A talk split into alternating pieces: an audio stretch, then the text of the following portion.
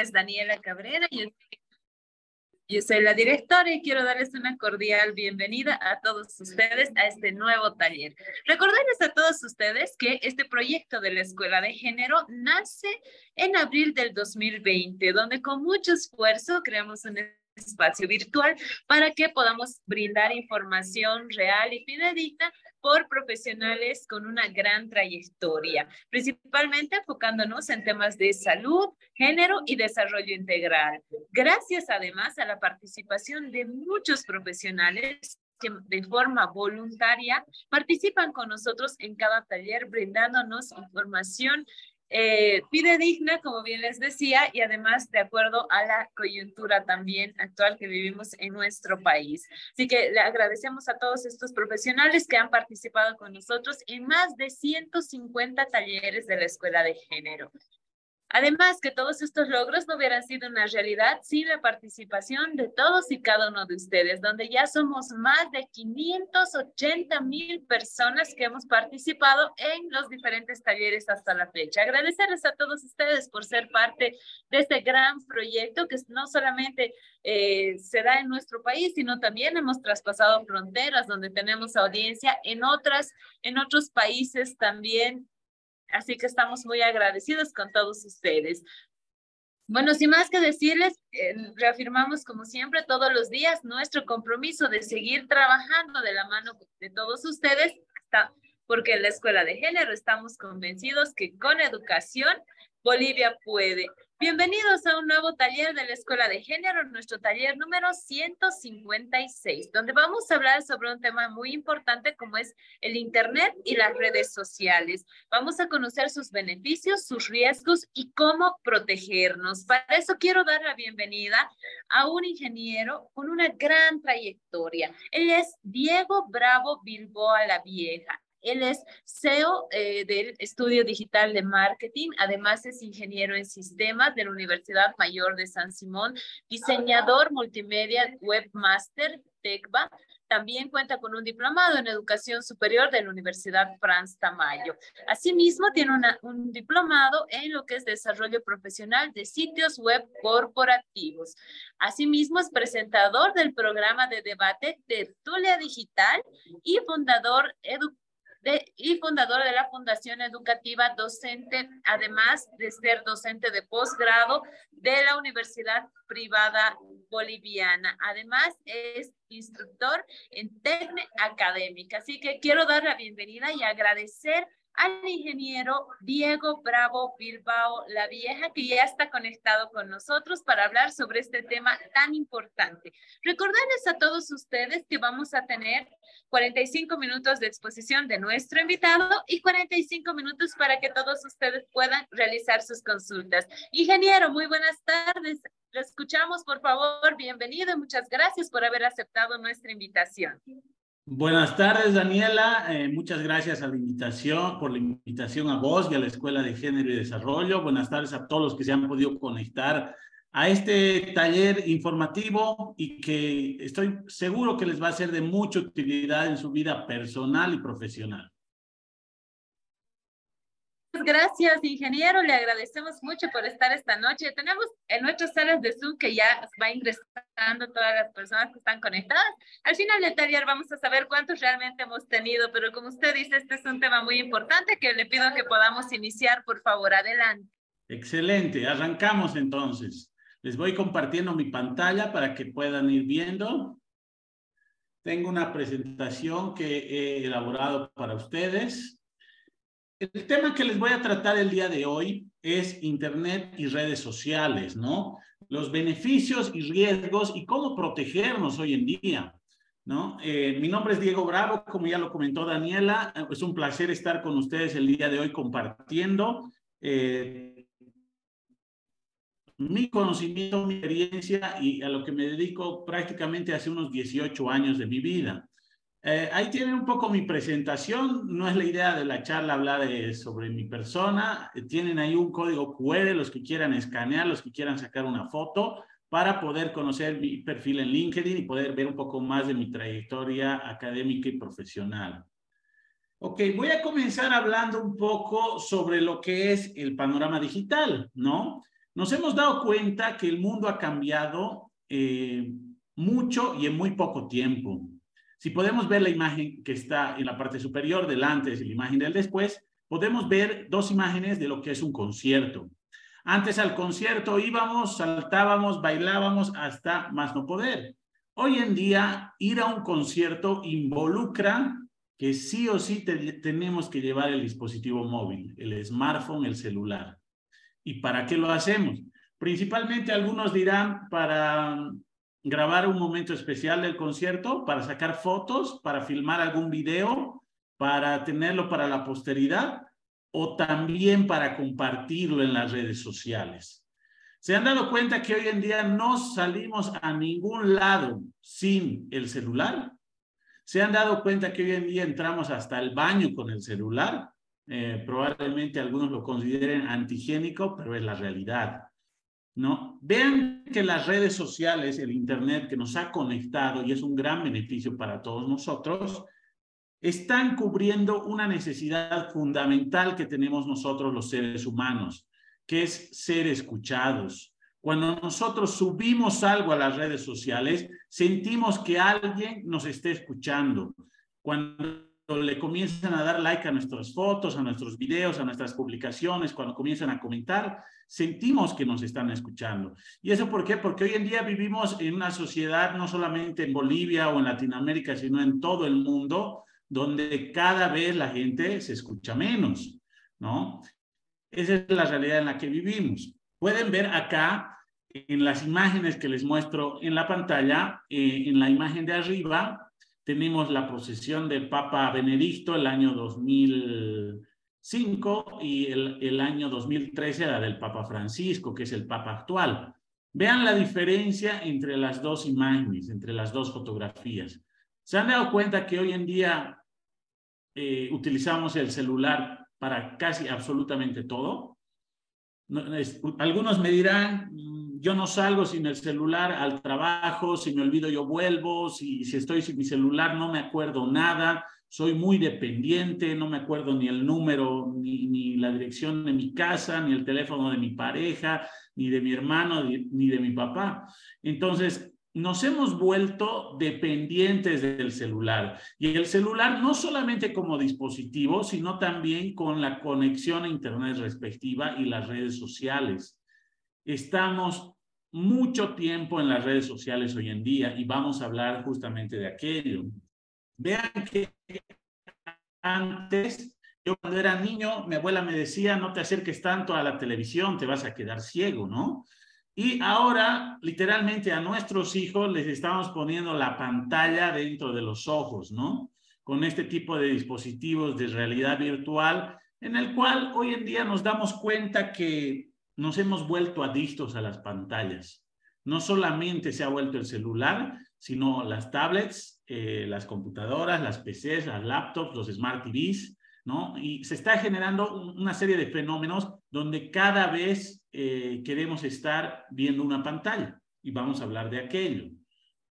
Entonces, vean que, por ejemplo, un dato bien interesante, un dato curioso, una de cada tres personas se conocen online hoy en día. Lo que antes uno tenía que salir a una fiesta, a una discoteca, a un boliche, hoy en día la gente se está conociendo online, pero también está el, ejemplo opuesto, ¿no? Dos de cada tres divorcios se le atribuye a las redes sociales, ¿no? Entonces vean que básicamente todo lo que es el smartphone, el dispositivo móvil, el celular, el internet y las redes sociales eh, depende cómo uno lo utilice para que sea algo beneficioso o algo perjudicial. Entonces, son netamente herramientas, ¿no? Aquí podemos ver una famosa frase que todo el mundo conoce, que lo que pasa en Las Vegas se queda en, la mayoría dirá en Las Vegas, hoy en día no, se queda en YouTube, se queda en Instagram, se queda en Facebook y se queda en otras redes sociales. Con las redes sociales y el Internet Hoy en día algo que hemos perdido muchos es el tema de la privacidad. ¿Y esto por qué? Porque somos nosotros mismos los que compartimos nuestra vida privada, nuestra rutina diaria, dónde estamos, con quién estamos, qué comemos, dónde llevamos a nuestros hijos.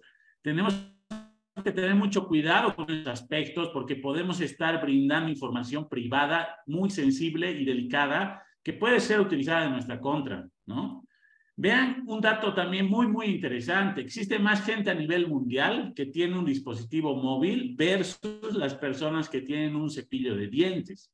¿Esto qué quiere decir? Que hoy en día le da muchísima importancia a la gente a la tecnología. Esto es, esto es un dato real. Aquí podemos ver un eh, ranking de las, eh, los países, eh, si las redes sociales fueran países. Podemos ver que en número uno está Facebook, número dos está YouTube, número tres QQ, que es una red social básicamente de Asia, China, etcétera.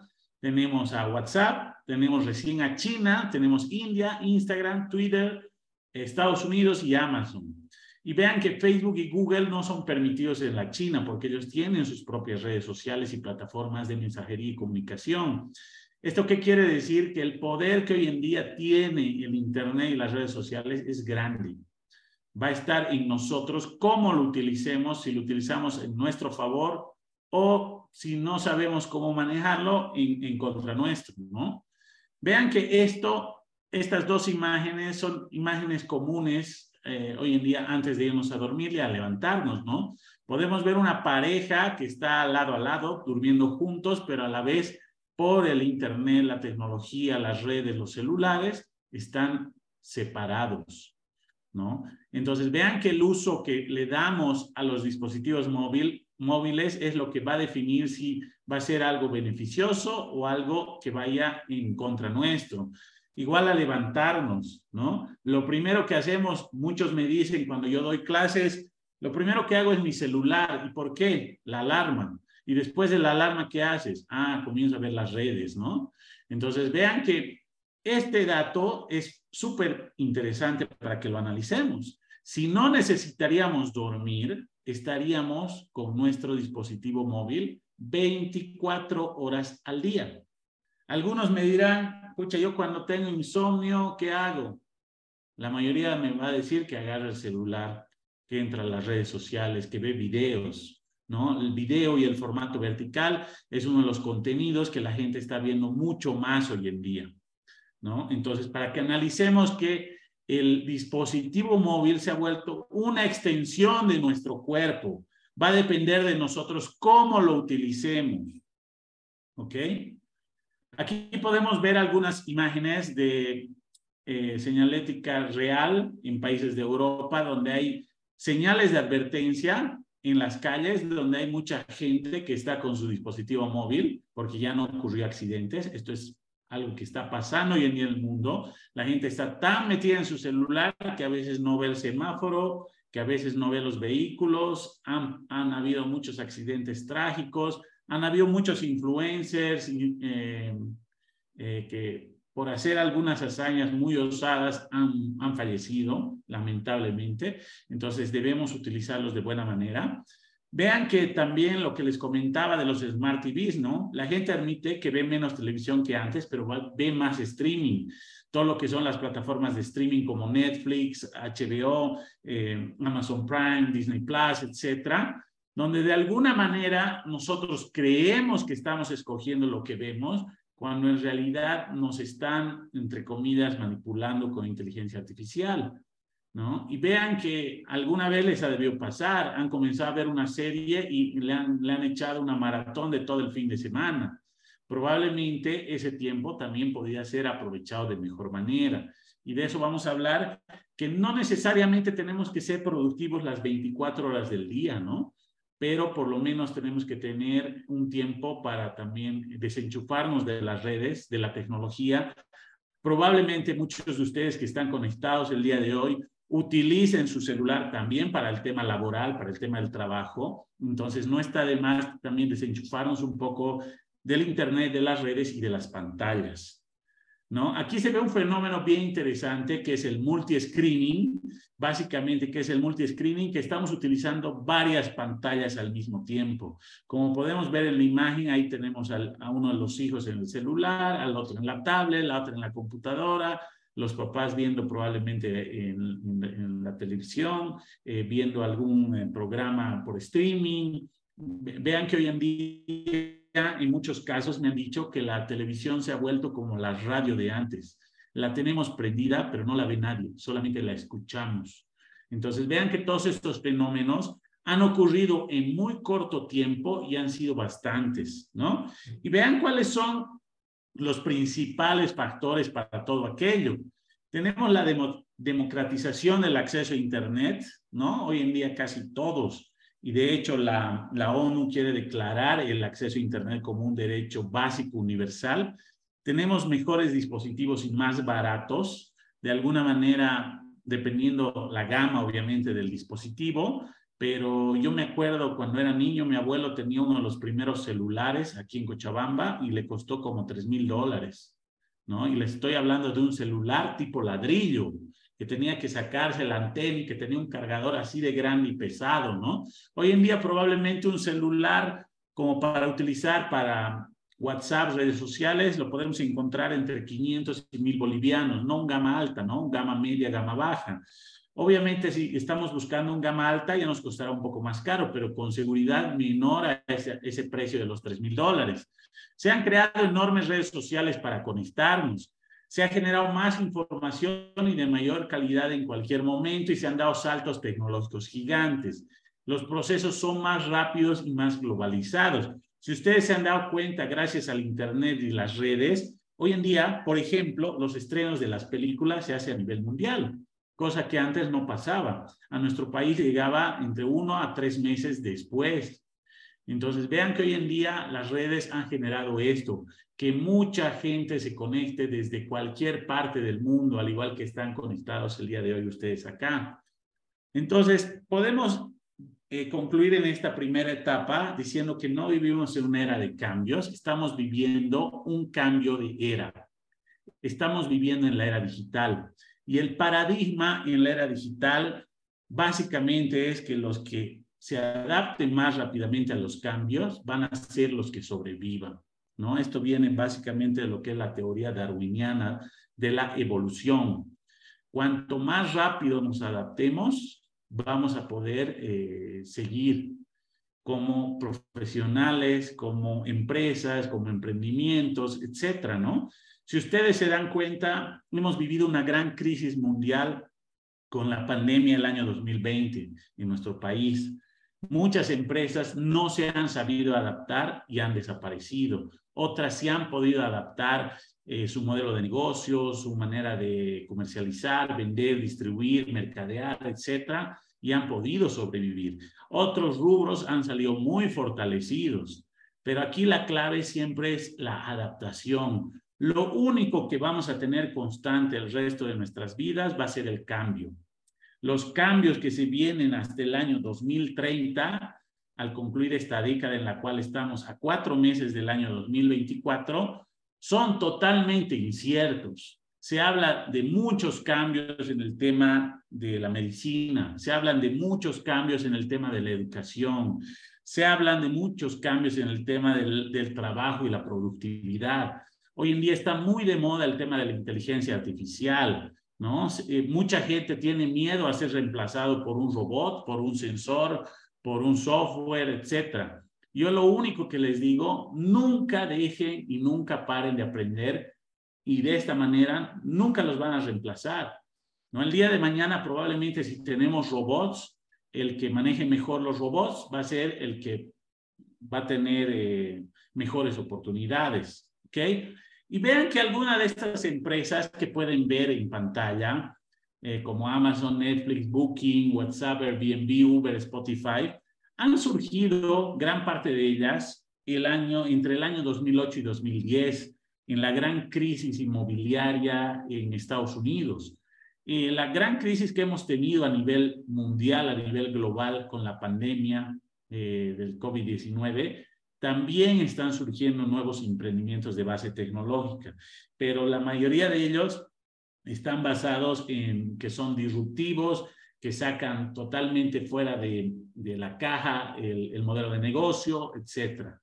¿Ok? Entonces, vean que aquí podemos ver algunas empresas que probablemente algunos de ustedes han utilizado sus productos, ¿no? Como los rollos de papel fotográfico de Kodak, donde tenías ahí, por ejemplo, tienes 36 fotografías, hoy en día ya casi nadie utiliza este tipo de rollos fotográficos. En el, en el bolsillo, en el celular, tenemos una cámara semiprofesional, en algunos casos profesional, eh, tenemos una cámara eh, para filmar, tenemos nuestras redes sociales, tenemos nuestro correo electrónico, tenemos absolutamente todo, ¿no? Tenemos eh, a un mensaje, estamos para llegar a cualquiera de nuestros contactos, colegas, amigos, familiares, ¿no?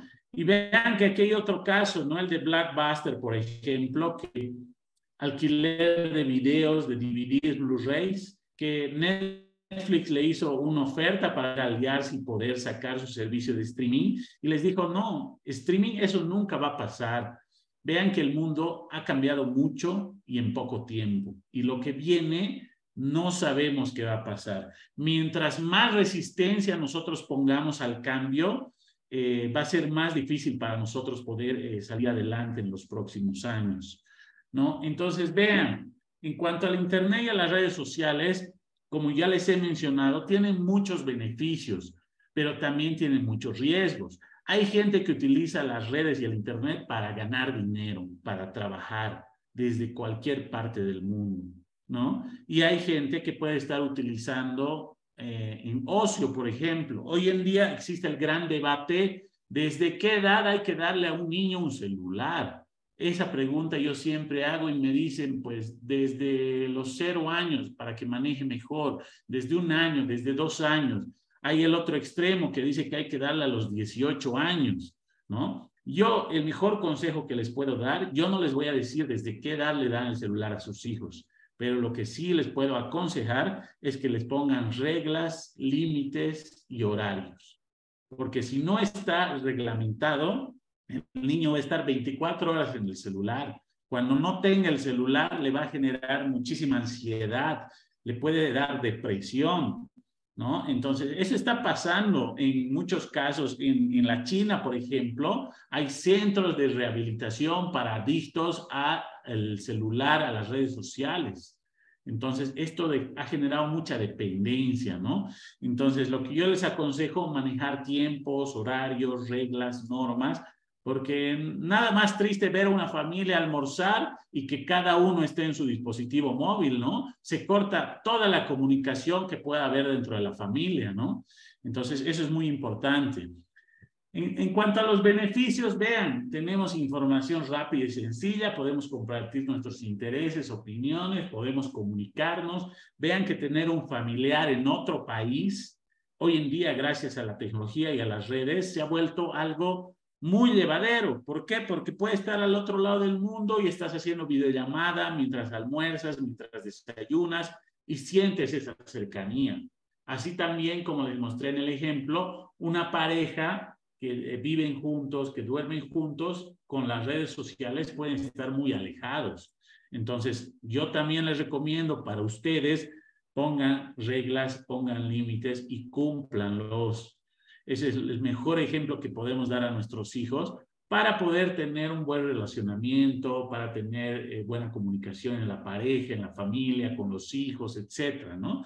Asimismo, en los negocios, ¿no? Hoy en día se han dado cuenta que la mejor forma de mercadear productos o servicios se ha vuelto a las redes sociales. Probablemente muchos de ustedes han utilizado el marketplace de Facebook. Probablemente algunos de ustedes han utilizado las plataformas de Facebook Ads o de Google Ads para publicidad pagada. Entonces, son herramientas que nos ayudan bastante. ¿Por qué? Porque la gente hoy en día está mucho tiempo en las redes sociales, ¿no? Y aquí tenemos algunas de las desventajas del Internet y las redes sociales, ¿no? El uso excesivo puede llevar a problemas de salud mental, como adicción y ansiedad, como ya les comentaba. Estar todo el día en el celular, se puede pasar el tiempo en un abrir y cerrar de ojos y sin darnos cuenta no hemos hecho nada. Es una fuente de distracción muy elevada. No sé si les ha pasado alguna vez que, en el trabajo están haciendo algo y comienzan a ver el celular, les llaman, les mandan eh, mensajes por WhatsApp, qué sé yo, y su productividad baja. Entonces, tengan mucho cuidado con esto. Lo mejor es tener tiempos, límites, reglas y horarios. ¿Por qué? Porque esto nos va a ayudar eh, a concentrarnos mejor en el trabajo, a, tener presencia. He visto que aquí en la Escuela de Género y Desarrollo han tenido un taller de mindfulness, por ejemplo, ¿no? Que es, es estar presente.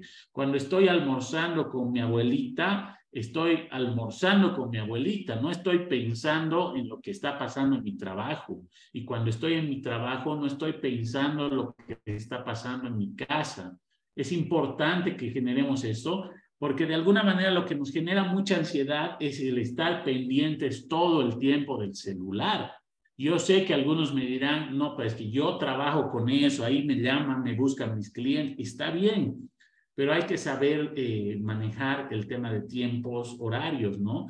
Con los clientes también de alguna manera, eh, en la pandemia, cuando todos estábamos completamente encerrados en cuarentena rígida, me pasaba que algunos clientes me llamaban a medianoche. ¿Por qué? Porque perdieron totalmente la noción del tiempo, ¿no? Pero yo simplemente, para evitarme problemas, ¿qué hacía? No contestaba, no respondía y respondía al día siguiente. Entonces, vean que ustedes también tienen que poner sus propios límites para con el resto. ¿no? Si alguien le llama insistentemente, probablemente a las 3 de la mañana, es porque es algo urgente, ¿no? Tal vez ha pasado algo, pero que te esté escribiendo un cliente esa hora y tú le tengas que responder ya no es muy, muy saludable, ¿no? Vean que como consejo, como tip les doy, el celular, pónganlo en un lugar que esté lejos de su cuarto en la noche, ¿no? Lejos de su velador, cárguenlo en otro lugar, donde al día siguiente, cuando se levanten, tengan que ir hasta ese lugar para recoger su celular.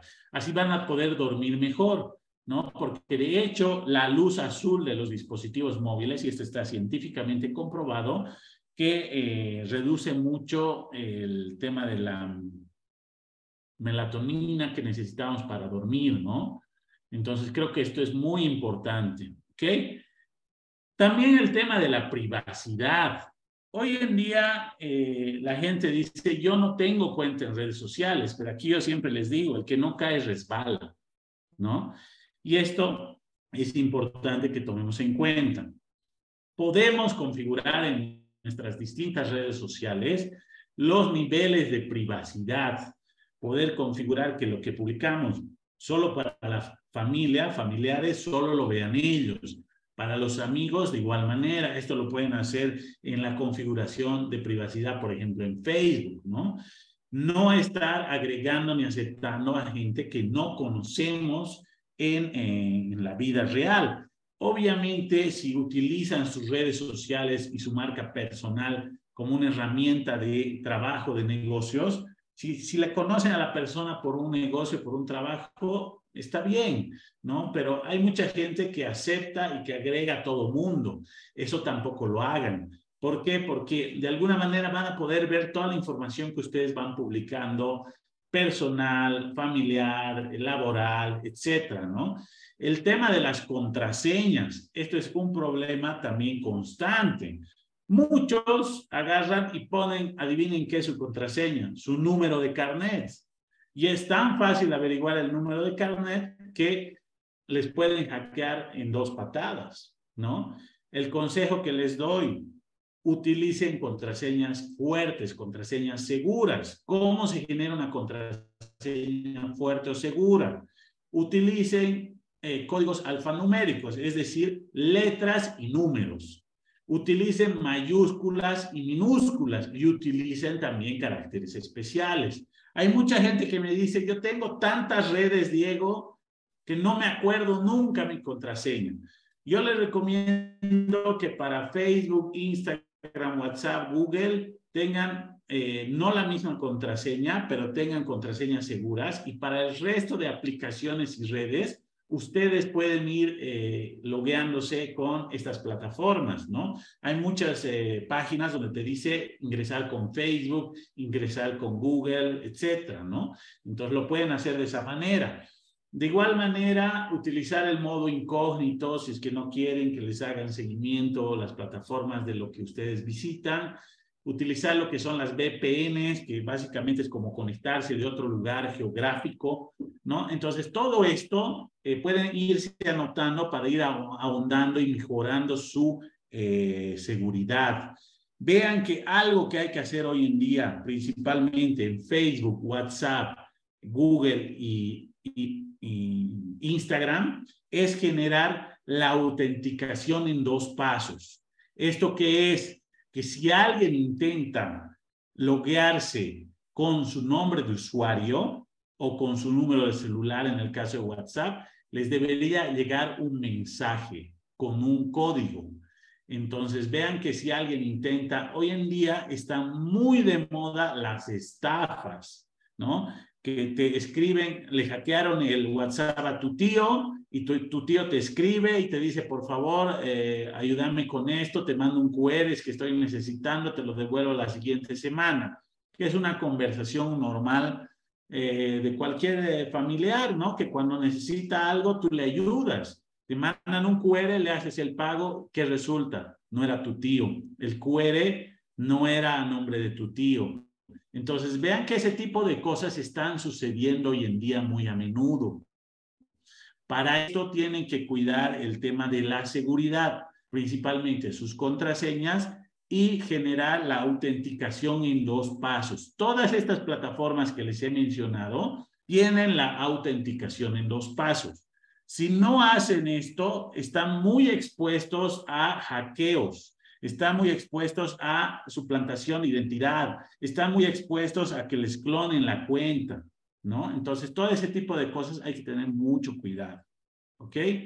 Vamos a ir viendo las que van levantando la mano al final las preguntas para que eh, vayamos en orden, ¿ok? También existe algo negativo en las redes sociales que es el ciberacoso. Básicamente, ¿qué es el ciberacoso? ¿No? Que en las redes sociales te estén comenzando a acosar, ¿no? Y vean que el acoso hoy en día ya no es un tema de género, de hombres o mujeres. ¿no? El acoso hoy en día es algo eh, reprochable que tenemos que erradicar, eliminar, ¿no? Entonces, vean que en las redes sociales está ocurriendo esto. Lo que podemos hacer es eliminar a gente, a desconocidos en nuestras redes sociales, bloquear a alguien que nos esté comentando muchas cosas negativas en nuestras redes sociales, y no publicando todos los detalles de nuestra vida personal, familiar. El ejemplo que yo siempre doy, ¿no? ¿Qué tal una foto familiar en el aeropuerto antes de viajar toda la familia a Cancún por un mes? Probablemente les estamos avisando que nuestra casa va a estar vacía un mes. Y si un ladrón ve esa información, adivinen qué puede pasar. Entonces, cuando ustedes viajen, yo sé que es muy tentador subir la foto al instante cuando ustedes están en la playa tomando una rica cerveza helada, pero suban después sus fotos. Por lo menos yo lo aplico así. Mi familia, cuando nosotros viajamos, yo no publico mis fotos cuando estoy de viaje. Yo vuelvo de viaje y recién comienzo a publicar algunas fotos, no todas. ¿No? Entonces, mucho ojo, mucho cuidado con eso. Otro tipo de error que cometemos, sacamos fotos a nuestros hijos con la polera, la camisa, el uniforme, con el logo del colegio de, los hijos, ¿no? Ese es un error. ¿Por qué? Porque probablemente alguien que, que, quiera hacerles daño va a utilizar esta información en contra suyo. Y puede haber el tema de los secuestros, los, los, raptos, etcétera, ¿no? No quiero alarmarnos con todo esto, solamente les estoy pidiendo que tomen sus precauciones. No compartan la ubicación de su domicilio, de su casa en las redes sociales. No compartan la placa de su vehículo en las redes sociales no compartan mucha foto de sus hijos, eh, principalmente si están utilizando sus redes sociales para el tema de eh, negocios, ¿no? Entonces, todo este tipo de consejos que les doy es para evitarnos en el futuro cualquier problema, cualquier dolor de cabeza que podamos tener. Entonces, el ciberacoso también es real. También un problema grande en Internet son las noticias falsas, las famosas fake news. Vean que eh, cuando nuestros papás, nuestros abuelos, hace muchos años veían algo en la televisión, lo daban por hecho. Seguramente algunos de ustedes también. en la televisión han dicho esto, entonces debe ser cierto, pero nos hemos dado cuenta con la llegada del Internet y las redes sociales que no todo lo que dicen en la televisión ni en las mismas redes es cierto.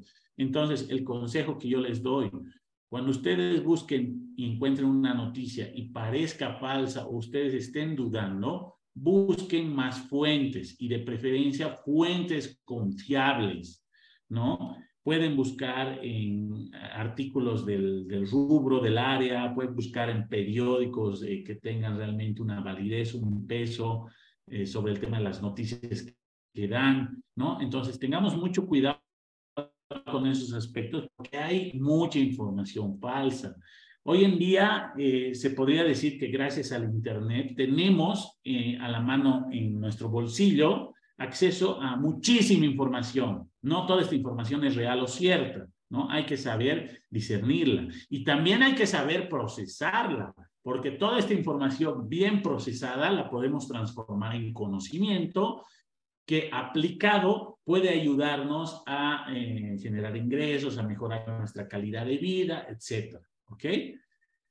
Y bien, vean también que la reputación en línea es algo común hoy en día, ¿no? La gente quiere mostrar probablemente casi siempre en las redes sociales que está bien, que le va bien, ¿no? Porque normalmente no nos sacamos muchas fotos cuando estamos estudiando, no nos sacamos muchas fotos probablemente cuando estamos llorando, pasando por un mal momento, pero de hecho debemos mantener un equilibrio en el tema de nuestras redes sociales, ¿no? Eh, tratar de mostrar eh, todo no es eh, una buena idea. Lo que yo les aconsejo de alguna manera es tratar de compartir lo necesario para los grupos según el nivel de privacidad que ustedes vean conveniente. Probablemente existe mucha gente envidiosa allá afuera. No sé si ustedes alguna vez les ha pasado que publican algo y mucha gente ve, pero poca gente comenta, porque la gente ya está hablando y este que se cree al estar publicando tanto sus logros, ¿no? Normalmente si hay una persona que se molesta por lo que publicamos, es más problema de la persona que se molesta que de la persona que publica. Pero el consejo que les doy, mantengamos un equilibrio también en nuestras redes sociales, ¿no? Eh, si ustedes se dan cuenta y si hacen un ejercicio bien interesante, entren a Google y pongan su nombre completo. Vean qué información saca. Saca cosas positivas o negativas de ustedes. Vean todos los enlaces, vean en imágenes, vean en videos. Probablemente si ustedes están saliendo en muchas fiestas, etcétera, etcétera, eso no les favorezca a su perfil personal, empresarial y profesional, ¿no? Entonces vean que también tenemos que cuidar nuestra marca personal. Es eh, de alguna manera lo que en las redes la gente lo que ve proyectado de nosotros en la vida real. Y la gente que nos conoce en la vida real a veces no ve una eh, coherencia entre lo que somos en la vida real y lo que somos en las redes sociales. Lo que debería haber es coherencia y consistencia entre ambos, ¿no? Muy importante. ¿Ok? Entonces, vean que como conclusión, lo que podemos decir y mencionar es que tanto las redes sociales, el Internet, los dispositivos móviles no son ni buenos ni malos. Depende el uso que le demos. Yo siempre pongo un ejemplo, ¿no? Un cuchillo nos puede servir para cocinar y alimentar a nuestra familia o para matar y apuñalar a alguien. Entonces vean que ahí el malo no es el cuchillo, es la persona que está utilizando la herramienta.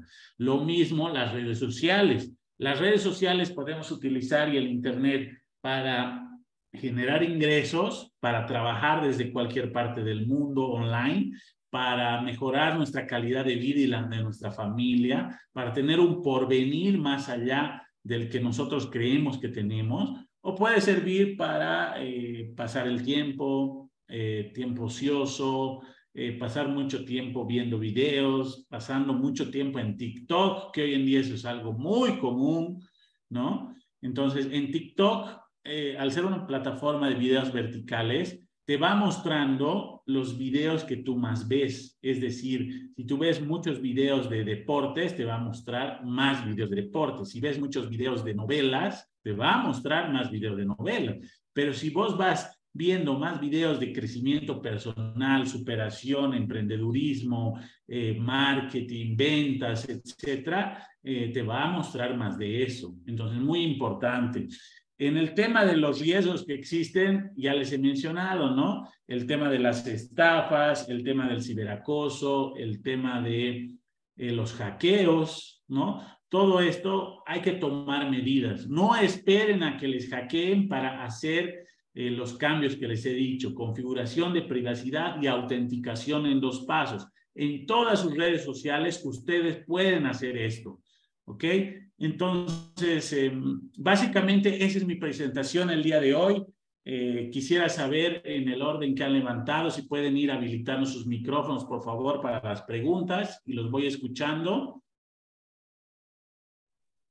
Gracias también a nuestro expositor del día de hoy, el doctor Diego Bravo, que nos, nos ha acompañado y nos ha brindado tanta información muy valiosa, muy importante para que todos tomemos la tomemos en cuenta y podamos cuidar también nuestra información en las diferentes redes sociales y también en el Internet. Así que iniciamos, eh, ingeniero, por favor, con la ronda de preguntas. Voy a pedir a todas las personas que nos acompañan en sala de Zoom número uno que a través de la plataforma de Zoom puedan levantar la mano para que de manera ordenada les vayamos otorgando la palabra. A todos los otros personas que nos acompañan en nuestras otras salas de Zoom, les voy a pedir que por favor nos dejen sus preguntas a través del chat que ya está habilitado. Y a todos aquellos que nos acompañan en nuestra página de Facebook, les pedimos que dejen sus comentarios también en esta red social para transmitirle a nuestro invitado del día de hoy.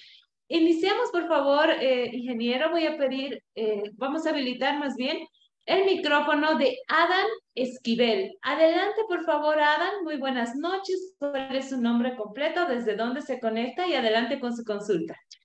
¿Qué tal? ¿Qué tal? Mi nombre es Adán Esquivel. Soy de Paraguay. Y la consulta que quería hacerle al exponente, ¿verdad? Es si, ¿cómo nos damos cuenta de que nuestra cuenta ha sido clonada? Ya, ¿qué tal, Adán? Un saludo hasta Paraguay. En el caso de la clonación, eh, normalmente lo que utilizan es tu información como fotos, eh, tu nombre, etcétera. Lo que tienes que hacer es una búsqueda, tanto en Facebook como en Instagram principalmente, ¿no? En el caso de WhatsApp y Google, eh, no se puede clonar, ¿no? Porque vean, si a alguien le ha pasado que le han hackeado WhatsApp, por ejemplo, eh, lo que hacen normalmente es eh, registrar el número en otro dispositivo móvil y eso automáticamente te vota. Pero vean también que el WhatsApp web hoy en día soporta hasta cuatro dispositivos para poder conectarse desde la misma cuenta. Entonces, lo que ustedes tienen que hacer, por lo menos en Facebook, tienen una opción para buscar perfiles similares. Hay otra opción que se llama registro de actividad ¿Esto qué quiere decir? Que si alguien se está logueando o ingresando a su cuenta desde otra ubicación geográfica que no es la suya, ustedes pueden eh, eh, bloquear esos, a esas personas, ¿no? Entonces, lo que yo les pido, hagan estas verificaciones, busquen sus perfiles en redes sociales con su nombre, con su nombre completo, con sus segundos nombres, etcétera, para ver si es que han sido clonados o no y poder reportar estas cuentas clonadas, Adam. Muchas gracias, ingeniero. Agradecemos a Adam también que se ha conectado con nosotros desde Paraguay. Muchísimas gracias a todos los que nos acompañan en esta noche desde este hermoso país. Continuamos, por favor, ingeniero. Permítame habilitar el micrófono de Gaby Mojía. Adelante, por favor, Gaby Mojía. ¿Cuál es su nombre completo? ¿Desde dónde se conecta? Y adelante con su consulta. Abrigada desde Buenos Aires. Buenas noches a todos. Em, Argentina obviamente, ¿no? Bueno, mi consulta es al ingeniero. Desde que apareció Facebook eh, Live, había que volver a inscribirse y poner. A mí me quedaron dos Facebook, el antiguo y el Live. De una cuenta del antiguo, del común, del primero que salió, me han sacado fotos, me han robado, me han clonado fotos, pero bueno, no importa. Ahora, no sé cómo hacer para quedarme con uno solo, porque cambié las contraseñas, lo pude recuperar, y no sé cómo hacer para quedarme con uno solo y no perder, perder la información de, de uno o de otro. Eh, ¿Eso se puede hacer? En este caso, Gaby, lo que tú tienes son dos cuentas personales de Facebook, porque a lo que te refieres seguramente no es al Facebook Live, sino al Facebook Lite, que es la versión más liviana de Facebook para algún tipo de dispositivos. Lo que tú tienes que hacer es, hay una opción en el perfil, si se quieren anotar, para poder descargar toda la información del perfil a su computadora. Esto ustedes lo pueden descargar y de la cuenta que te descargues todo, Gaby, la das de baja y la otra la mantienes activa. Entonces ya tienes esa información descargada en tu computadora, ¿no? Entonces eso creo que es importante porque cuando tienes dos cuentas, eh, lamentablemente cuando son cuentas personales no se pueden fusionarlas. Cuando son cuentas empresariales sí se las puede unir pero en cuentas personales no se puede fusionarlas. Entonces, esa es la recomendación que yo te daría, Gaby. Muchas gracias, ingeniero, por esta recomendación tan importante y gracias también a Gaby que se ha conectado con nosotros desde Argentina. Hoy tenemos una audiencia internacional, al parecer, ingeniero, así que estamos muy contentos por haber llegado a también pasar a otros países con este proyecto. Así que continuamos y les agradecemos a todos aquellos que son parte de esta gran familia. Ahora sí, ingeniero, le, le pido por favor que nos traslademos de manera virtual a nuestra otra sala de Zoom, donde tenemos también una gran audiencia. Y desde esta sala nos llega la pregunta de Kimberly Pamela Bautista Céspedes y dice, buenas noches, ingeniero, una consulta. ¿Cómo puedo bloquear usuarios en correo electrónico, ya sea en Google o también en Outlook? Básicamente, tienes una lista para bloquear Kimberly, ¿no? Tú tienes una lista en la cual puedes agregar todos los correos que no quieres que te lleguen. Si te llega un correo de esa persona a la cual tú quieres bloquear, tienes la opción de bloquearla, de mandarla al spam también. Entonces, de alguna manera, eh, es importante que lo mandes al spam, al correo no deseado, y automáticamente, eh, después de 30 días, esos correos se van a ir eliminando. ¿no? Si están como correos no deseados o los queremos poner como en la lista negra, tienes una opción tanto en Outlook como en Gmail, tienes esa opción de mandar al spam o correo no deseado, Kimberly. Muchas gracias, ingeniero. Tomar en cuenta también esta recomendación, por favor, para aquellos que quieran bloquear algunos contactos en el correo electrónico. Continuamos en nuestra sala, nuestra sala de Zoom número 2, ingeniero, y le transmito la pregunta de Cintia Troche. Y ella nos dice, hola, buenas noches. ¿Cómo se puede dar de baja una cuenta clonada?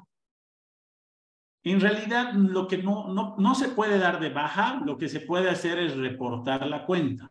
Y eso le tenemos que pedir a la mayor cantidad de amigos, familiares, colegas, que reporten esa cuenta para que esa cuenta que está eh, haciendo uso de mm, información personal, es una cuenta falsa, una cuenta clonada, eh, por ejemplo, en el caso de Facebook e Instagram, eh, la empresa Meta lo de de baja, pero varias personas tienen que reportar la cuenta. Entonces, si ustedes, solamente ustedes reportan la cuenta, no hay muchas chances de que la den de baja. Entonces, tienen que pedir a varias personas que lo hagan. Es un trabajo comunitario, doctor, de manera conjunta. Así que es hay importante. que pedir ayuda. No está mal pedir ayuda.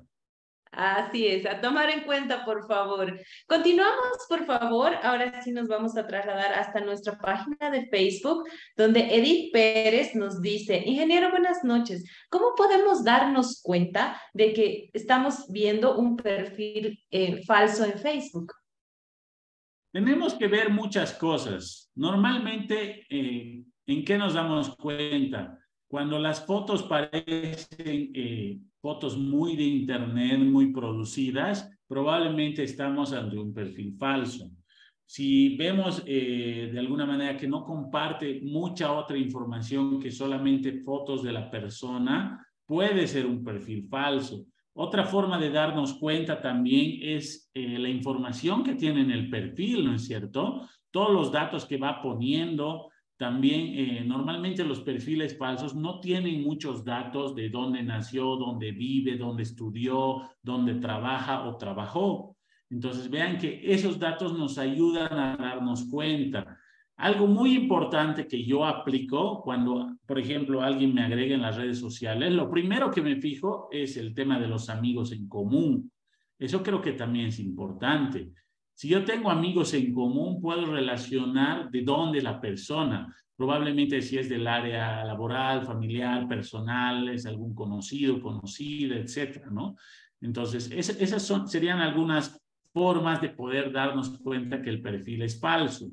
¿no? Después, Facebook no tiene una forma, una herramienta o Instagram de decirnos este perfil es falso. No, existe lo que es el perfil verificado, pero normalmente esto está registrado para gente que tiene muchos seguidores o para empresas.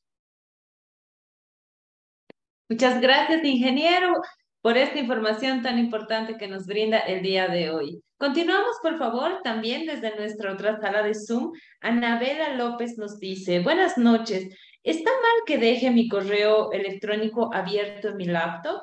A veces uno o dos días. ¿Qué cuidados debemos tener, doctor? Ingeniero, pero... Normalmente en la laptop, eh, la laptop es de uso personal y normalmente deberíamos tener contraseña siempre. la recomendación que yo les doy a todos los que están conectados. A veces decimos, no, es que yo no tengo contraseña porque no tengo nada que ocultar. No es un tema de que estés ocultando algo o no. Es un tema que si el día de mañana te roban tu laptop y no tienes contraseña, ¿qué haces? El día de mañana te roban tu celular no tienes contraseña o no está registrada tu huella digital o no tienes un patrón, etcétera, eh, te van a hackear y te van a robar toda tu información, inclusive hasta te pueden extorsionar. Entonces, vean que no es un tema de que hay gente que yo he visto, ¿no? Yo no pongo contraseña porque yo no tengo nada que ocultar a, a mi esposo, a mi esposa, a mi pareja, a mis hijos. No es un tema de ocultar o no, es un tema de que es un dispositivo personal. Tomen muy en cuenta eso. Muchas gracias. Es una recomendación muy importante, ingeniero, así que a tomarla en cuenta, por favor, para también no tener problemas posteriores. Continuamos, por favor. César Cruz también tiene una pregunta para usted y nos dice, buenas noches, ingeniero, una consulta. ¿Cómo puedo hacer para tener un control de redes sociales en estudiantes en el mismo uso de estas redes, de estas redes sociales? A ver, vean este tema, ¿no? no solamente el tema de redes sociales, sino desde el darle un celular, un dispositivo móvil a un niño, a un adolescente, preadolescente, requiere control. ¿No? Yo escucho a muchos padres satanizar las redes y el celular, ¿no? Y cuando hoy en día esos padres son los que más conectados están. Entonces, el consejo que yo les doy, en el celular existe lo que se llama el control parental. ¿Esto qué quiere decir? que si un menor de edad está utilizando ese celular, van a crear una cuenta para registrar ese celular, un electrónico, y esa persona es menor de edad, deberían registrar en qué correo está el tutor, el padre o el encargado de ese niño o adolescente. ¿Para qué? Para de alguna manera nosotros controlar qué pueden acceder y qué no pueden acceder. No se olviden que si somos padres, tenemos que entender cómo funcionan las redes para poder controlar a nuestros hijos. Hay mucha gente que dice, yo no le entiendo a nada, mi hijo lo hace todo. Eso está muy mal porque no puedes controlar a tu hijo, ¿no? No te estoy diciendo que te vuelvas un experto, pero hay que salir de nuestra zona de confort para poder hacer este trabajo. Esta es una muy buena recomendación para los papás, así que tómenla en cuenta, por favor. Continuamos, ingeniero, retornamos a sala de Zoom número uno y voy a habilitar el micrófono de Alicia Micaela Orellana. Adelante, por favor, Alicia Micaela Orellana. ¿Desde dónde se conecta? Ya sabemos su nombre completo y adelante con su pregunta, por favor. Buenas noches, Licen. Mm, qué gusto volver a verla también.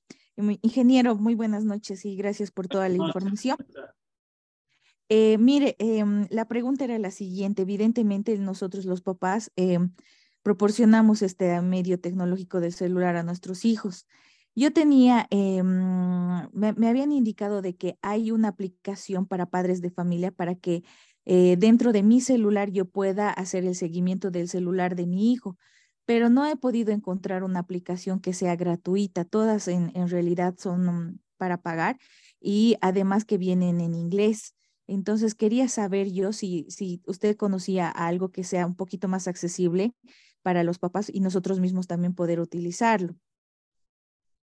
Lo que yo les recomiendo, Alicia, por lo menos en dispositivos Android, está lo que es el control parental. Eh, el consejo que les puedo dar, no eh, se inmiscuyan también mucho en la privacidad de sus hijos. ¿Esto qué quiere decir? Probablemente cuando sus hijos ya tienen WhatsApp, están en colegios, adolescentes, también tienen sus chats personales, ¿no es cierto? Ahora, ¿a qué entran? ¿Qué información ven? ¿Qué información no ven? Eso lo pueden controlar con el control parental. Mi recomendación, debe haber mucha comunicación con nuestros hijos.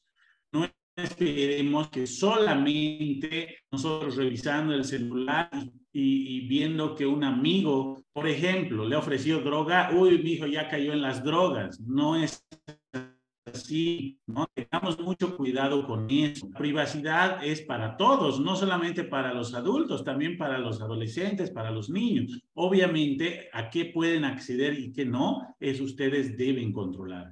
Comuníquense mucho con sus hijos, hablen con ellos de temas actuales, hablen con ellos de, de, muchas cosas, de los peligros, eh, de las cosas buenas, positivas también que tienen las redes sociales, el Internet, ¿no? Yo por lo menos veo a mis hijos, ellos ven que puedo trabajar desde cualquier parte del mundo, esté en, en, en Cochabamba, fuera de, de Cochabamba, fuera de Bolivia, y ellos lo ven como algo beneficioso. ¿No? Pero tiene que haber mucha comunicación con nuestros hijos porque estarles haciendo de alguna manera el seguimiento de todo lo que hacen en el dispositivo móvil es casi imposible. Es como querer estar con nuestros hijos 24 horas y aunque ya sean adolescentes, va a ser imposible.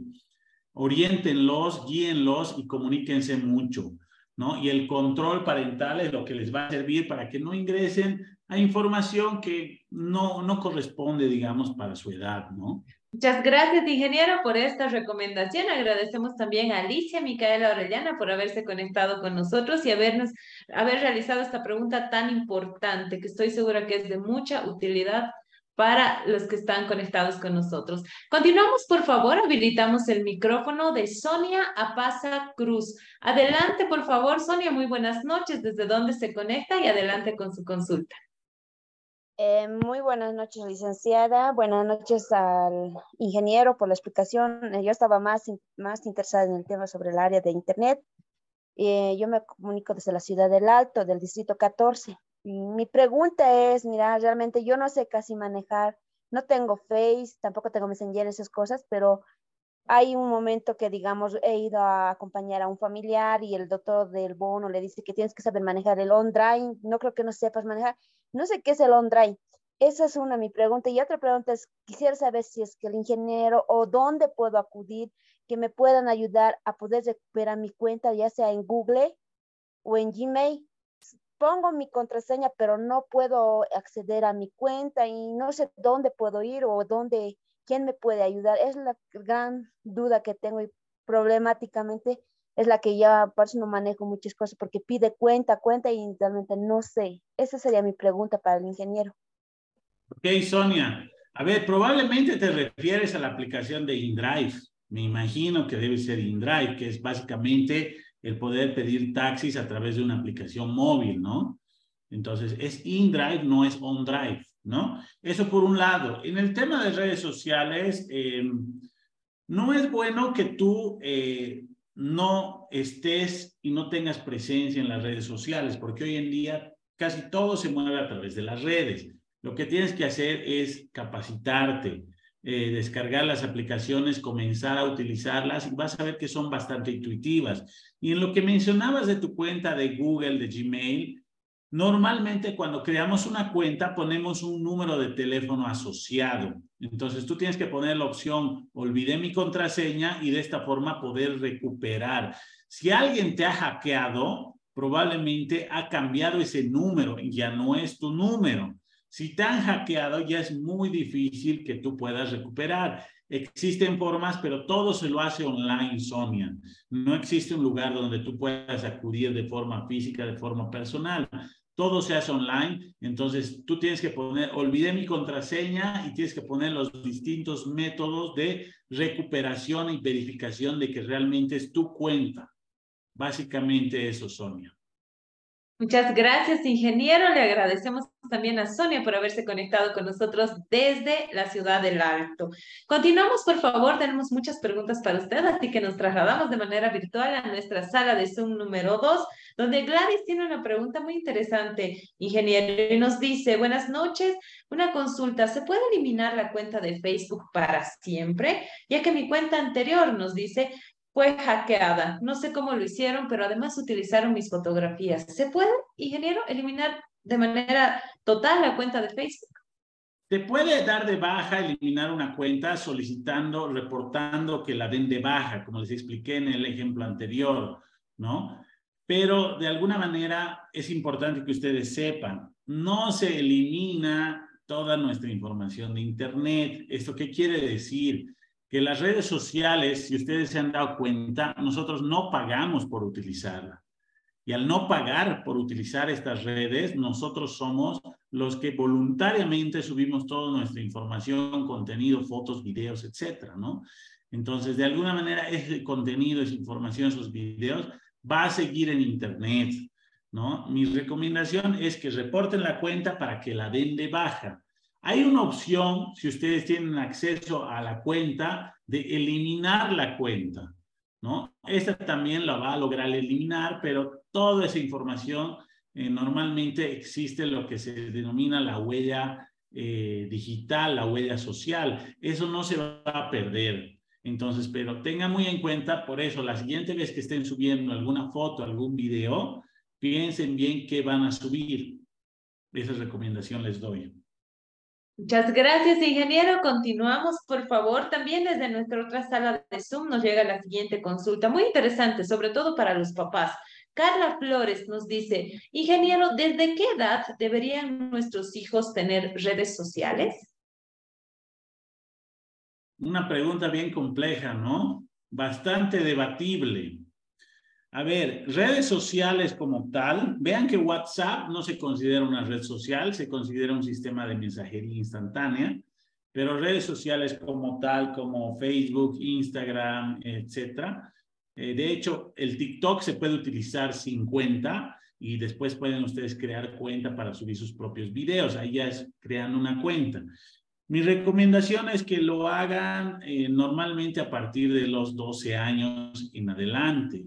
Pero si van a crear una cuenta a los 12 años a su hijo, deberían tener mucho el tema, el cuidado del control, ¿no? Del control parental, etcétera. Vean que Facebook hace algunos años no dejaba crear a menores de 16. Esto ha reducido. ¿Y esto por qué? Básicamente, porque hoy en día se están rompiendo paradigmas en esta era digital. Vemos niños que son, por ejemplo, youtubers que al compartir sus videos de juguetes se han vuelto millonarios y han hecho millonarios a sus familias, ¿no? Se ven este tipo de cosas que eh, de alguna manera eh, no se veían antes, ¿no? Mi recomendación es que pueden hacerlo a partir de los 12 años, explicándoles a su hijo, a sus hijos, los cuidados que deben tener, cómo deben acceder, eh, si tienen que aceptar a alguien, cómo deben verificar, todas las recomendaciones que les he dado. Muchas gracias, ingeniero, por esta recomendación tan importante, sobre todo para los papás.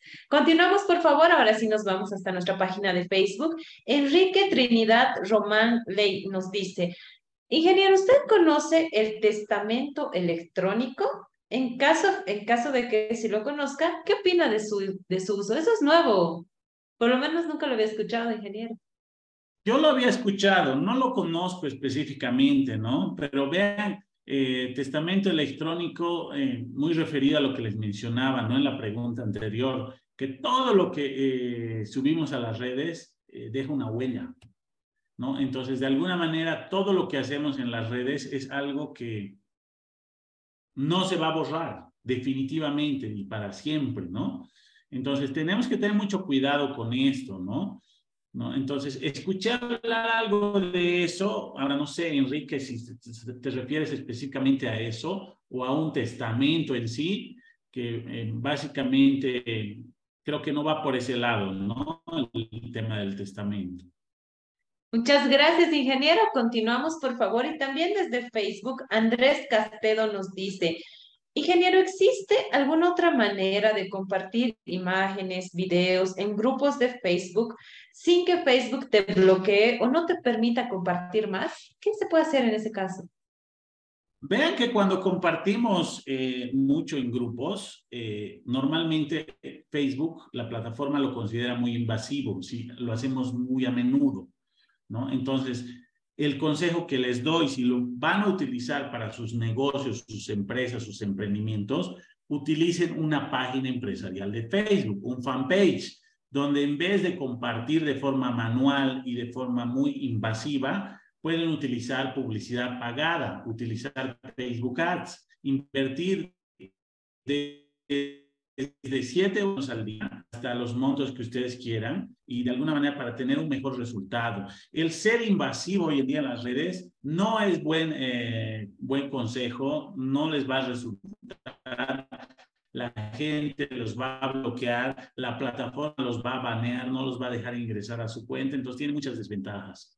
Muchas gracias, ingeniero. Tomar en cuenta también esta recomendación a todos aquellos que tienen un negocio, un emprendimiento, como mencionaba. Así que continuamos, por favor. Retornamos, ingeniero, a sala de Zoom número uno y habilitamos el micrófono de Jonathan Martín Caballero. Adelante, por favor, Jonathan Martín Caballero. ¿Cuál es su nombre completo? ¿Desde dónde se conecta? Y su pregunta, por favor.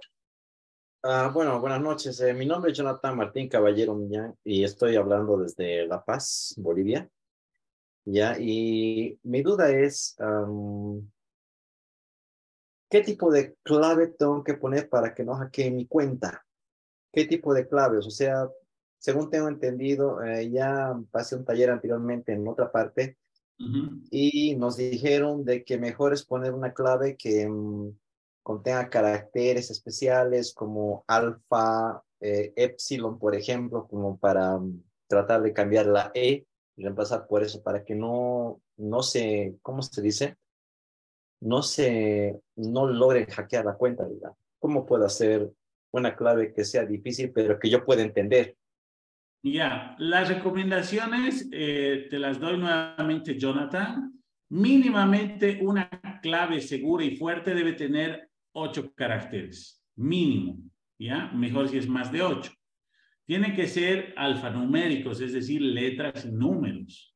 Tiene que tener mayúsculas y minúsculas y tiene que tener caracteres especiales, ¿no? La recomendación que te doy, utilizar todos los caracteres especiales que veas conveniente. Si ustedes buscan en Internet, hay herramientas que nos ayudan a generar contraseñas tomando en cuenta todo esto. Tú le pones la cantidad mínima de caracteres, si quieres mayúsculas, minúsculas, números, letras y caracteres especiales. ¿Hay alguna que te puede servir, digamos, como, como para ayudarte? Por ejemplo, tú te llamas Jonathan y quieres poner Jonathan tu contraseña y en vez de la O poner un cero y las N en mayúscula. Hay ese tipo de, de tips, de consejos para que no te olvides tu contraseña.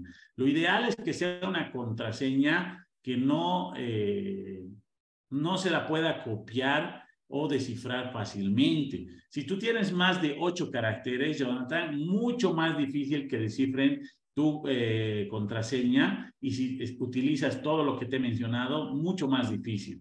Y de hecho, por más segura que sea la contraseña, otra recomendación importante, cambiarla cada tres a seis meses por otra nueva.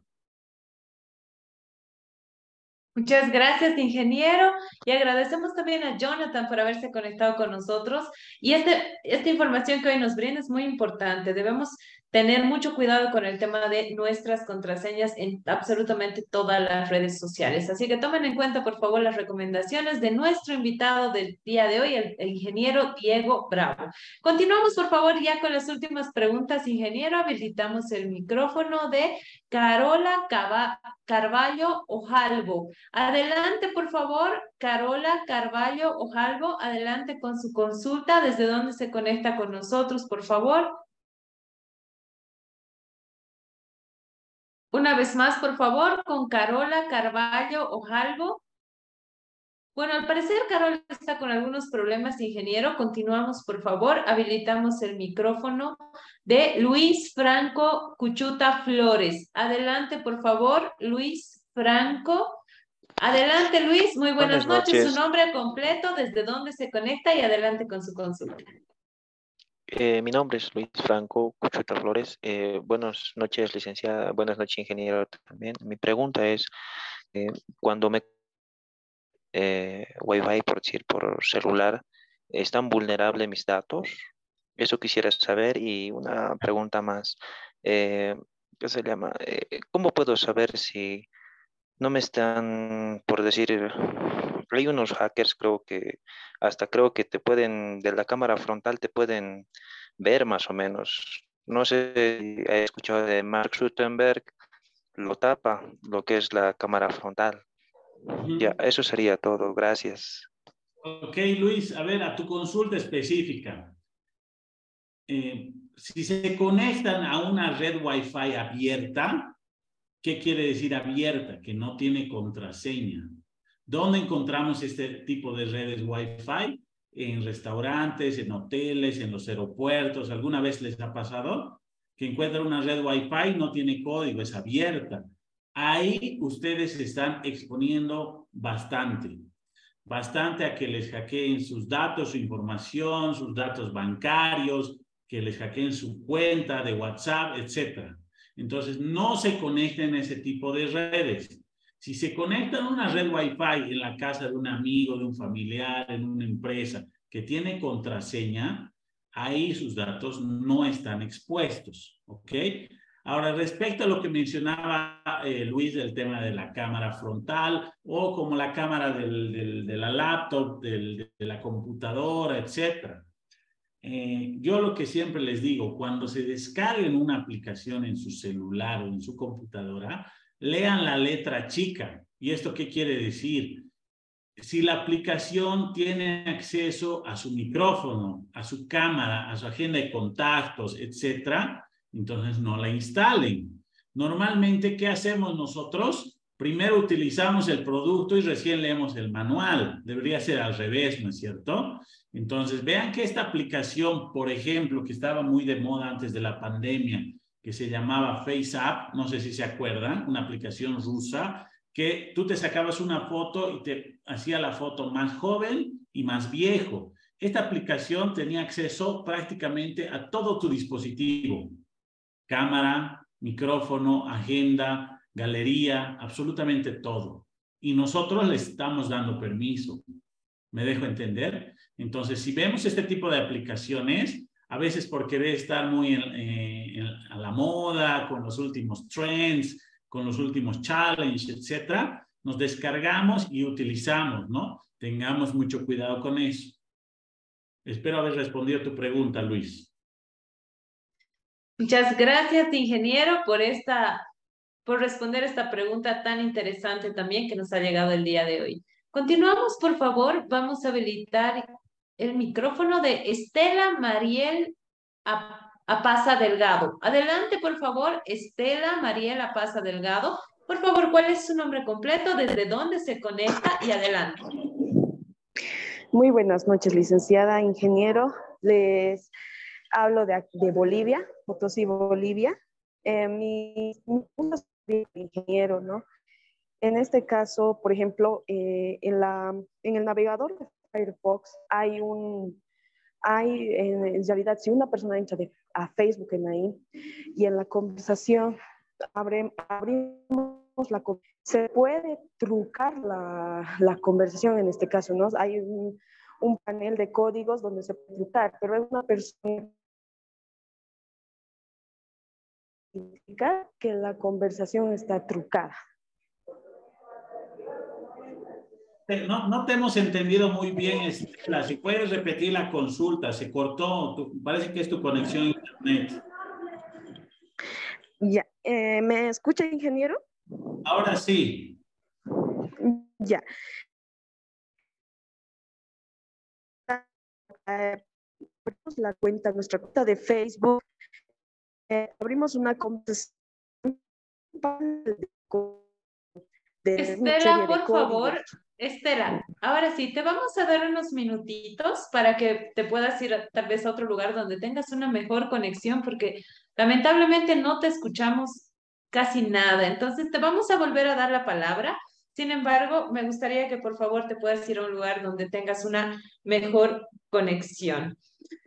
Continuamos, ingeniero, con las últimas dos preguntas. La que le voy a hacer, por favor, es que nos llega también a nuestra página de Facebook. Y nos dice Raquel Cadena, ingeniero, se da de baja una cuenta, pero si sigue vigente, ¿qué puedo hacer? Porque además tengo enlazadas mis cuentas de eh, tarjeta de crédito y demás. ¿Qué es lo que podemos, cómo desvinculamos nuestras cuentas de, de tarjetas de crédito y contraseñas de pago principalmente, ingeniero? A ver, la recomendación que les doy ahí, si les hackean su cuenta, por ejemplo, de Facebook, donde ustedes hacían publicidad pagada y tenían su tarjeta de crédito introducida, el primer consejo que les doy, vayan al banco y den de baja esa tarjeta y saquen una tarjeta nueva. ¿Por qué? Porque no la van a poder desvincular. ¿No? Lamentablemente, si ya está guardada ahí, es que pueden utilizar. Normalmente, los tres códigos del reverso de la tarjeta en las tarjetas de débito para compras por internet o en las tarjetas de crédito, es ese número que nos piden. Pero al ser solamente números y ser solamente eh, tres dígitos, es fácil hackear. ¿no? Entonces, el consejo que les doy si es, es como que les roban el día de hoy su billetera. Vayan ese mismo instante al banco y den de baja esa tarjeta y saquen una tarjeta nueva. Ese es el consejo que les doy. Muchas gracias, ingeniero. Esta realmente es una de las recomendaciones más importantes. Por favor, para aquellos que tienen enlazadas sus tarjetas para hacer pagos y demás, a tomarla en cuenta, por favor. La verdad es que nunca había escuchado, ingeniero, que tenía que ir desde cero a habilitar mi tarjeta. Realmente es una información muy importante. Muchas gracias. Vamos con la última consulta y veremos si es que Estela Mariel Apaza ya tiene una mejor conexión para realizar su consulta. Adelante, por favor, Estela.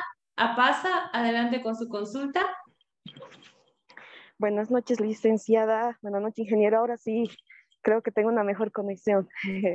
Excelente. Ahora sí, Estela, adelante, te escuchamos. Ya, mi pregunta es la siguiente, ingeniero. Este, en, la, en el navegador Firefox, eh,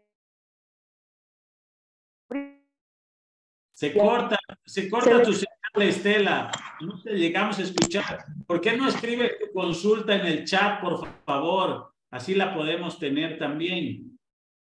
Así es. Pedimos a Estela, por favor, que en este momento nos pueda enviar su consulta a través del chat. Mientras vamos con la yapita, por favor, como buenos cochabambinos, ingeniero, con la última. Leslie, Lelis, adelante, por favor, Lelis, ¿cuál es su nombre completo? ¿Desde dónde se conecta? Y adelante con su consulta, por favor. Ahí está nuevamente, ahí está. Lelis, adelante. ¿Cuál es su nombre completo? ¿Desde dónde se conecta? Y adelante con su consulta.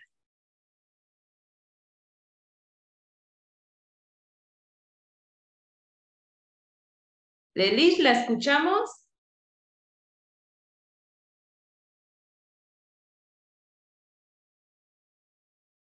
Bueno, estamos con problemas de conexión al parecer. Ahí está. A ver una vez más, por favor, Alicia, para concluir nuestro taller. Adelante.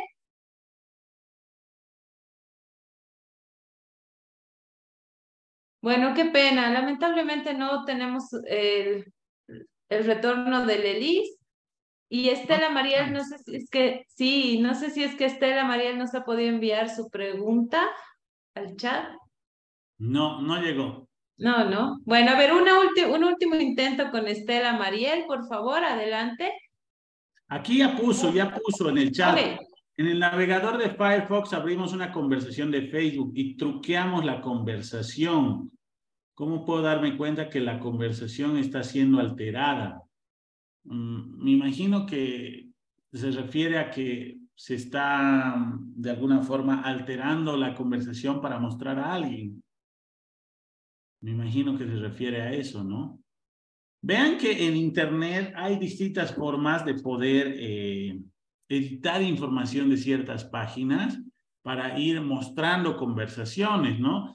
Hay un generador de chats de WhatsApp, por ejemplo, si no lo sabían, ustedes busquen en Internet, es completamente gratuito y te genera un chat con la persona que tú quieras, con el nombre que quieras y el la foto de perfil que quieras y va a poner lo que quieras. Entonces, tengamos mucho cuidado con eso, ¿no?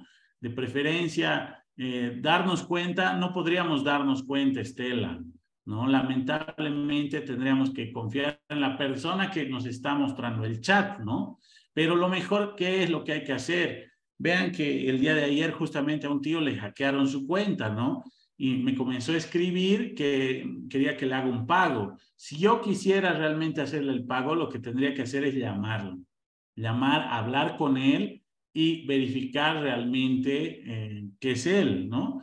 Vean que en cuestión de horas le depositaron más de 10 mil, 12 mil, 14 mil bolivianos a una cuenta que no era de él. Entonces tengamos mucho cuidado. Muchas gracias, ingeniero. Lamentablemente hemos llegado al final de nuestro taller. Quedan todavía muchas preguntas sobre este tema que es eh, nuevo en nuestro, en nuestro medio, sin embargo, es importante estos, estos espacios para poder responder muchas inquietudes. Esperamos tenerlo muy pronto nuevamente en un siguiente taller de la Escuela de Género para continuar hablando sobre estos temas relacionados al Internet y redes sociales. Le agradezco mucho por haber aceptado nuestra invitación y participar en un taller de la Escuela de Género. Le pido, por favor, sus últimas recomendaciones y sus palabras de despedida, por favor. Claro que sí, Daniela, muchas gracias por la invitación. Yo encantado de poder compartir de información, conocimiento con todos ustedes que se han podido conectar a través de Zoom y del Facebook Live. Eh, la recomendación que les doy es que utilicen la tecnología, las redes sociales y el Internet a su favor. ¿No? Como ya les mencioné, son herramientas, ¿no? Y estas herramientas pueden eh, hacernos lograr muchas cosas en nuestra vida o pueden llevarnos al fracaso total y rotundo. Entonces va a depender cómo lo usemos, ¿no? Seamos muy eh, críticos, seamos también muy responsables, eh, tratemos de... Mucha gente he visto que lleva el celular y hasta para dormir y lo pone bajo la almohada, una muy mala práctica hasta por temas de salud, ¿no es cierto? Nosotros sabemos que los celulares reciben ondas inalámbricas, ¿no? Entonces, eh, por temas de salud, no lo hagan. Dejen el, el, celular cuando estén conversando con su familia, conversen con su familia. Cuando estén utilizando las redes, háganlo también y háganlo de forma responsable. Esa es la mejor recomendación que les puedo dar. Ha sido un placer estar con todos ustedes. He visto que en el chat había gente conectada de Paraguay, Argentina, Venezuela, todas partes de Bolivia, República Dominicana. Entonces, eh, un placer que esta información, eh, todo lo que yo les he podido eh, exponer, haya llegado a mucha gente. Muchas gracias, Daniela, y un placer.